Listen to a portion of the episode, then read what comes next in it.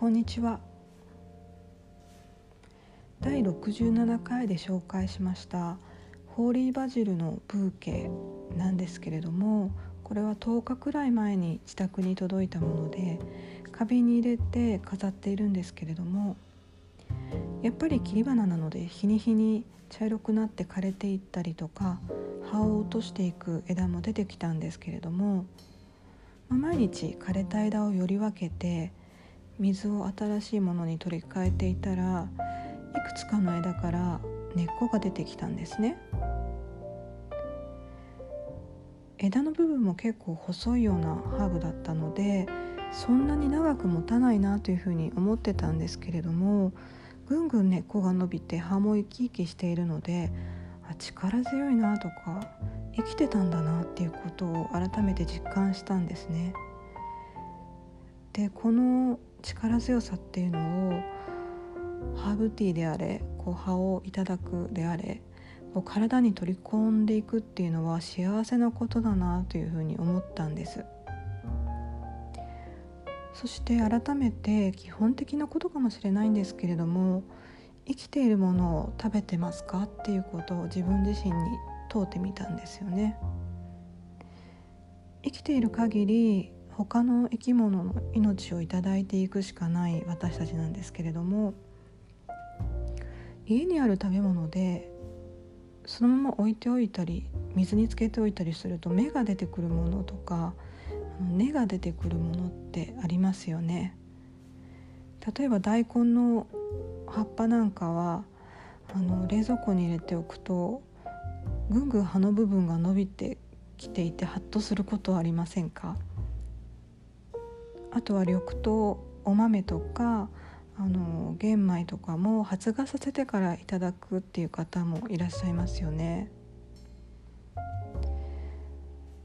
私はあのビーガンっていうことではないので少量のあの肉とかお魚はいただいているんですけれども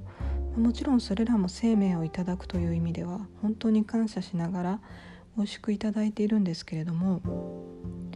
っぱり切り身のお魚だったりお肉だったりっていうのはだいぶ前に命が失われているものですよね。で加工食品なんかは添加物によって何て言えばいいんでしょうねあの命をフリーズさせているというかあのいずれにしても生きてはいないと思うんですよねそこから根とか芽っていうのは出てこないですよね。は主観なんですけれども生命のあるもの生命力の高かったものっていうのはあの冷蔵庫で枯れていくんですよね。ですでに生命がなくなってしまったものっていうのは腐っていくわけなんですよ。なのでお野菜なんかもすごく生き生きしていたものは時間が経って確かに枯れていったりしてしぼんでいったりはするんですけれども腐っていくっていうことはあんまりないかなって思うんです。フレッシュではなくなるんですけど腐らないんですよね。皆さんそう思いませんか？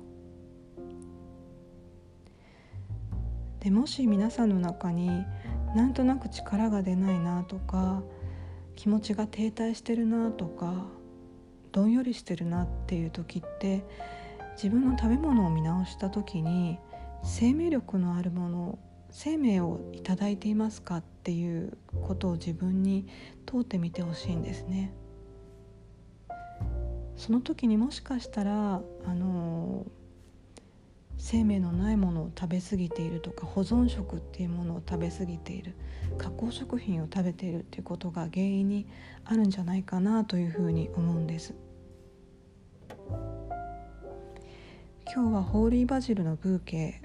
から根っこが生えてきたっていうところから今一度生きているものを食べてますか？ということをあのお話ししました。今日もお聞きいただきありがとうございます。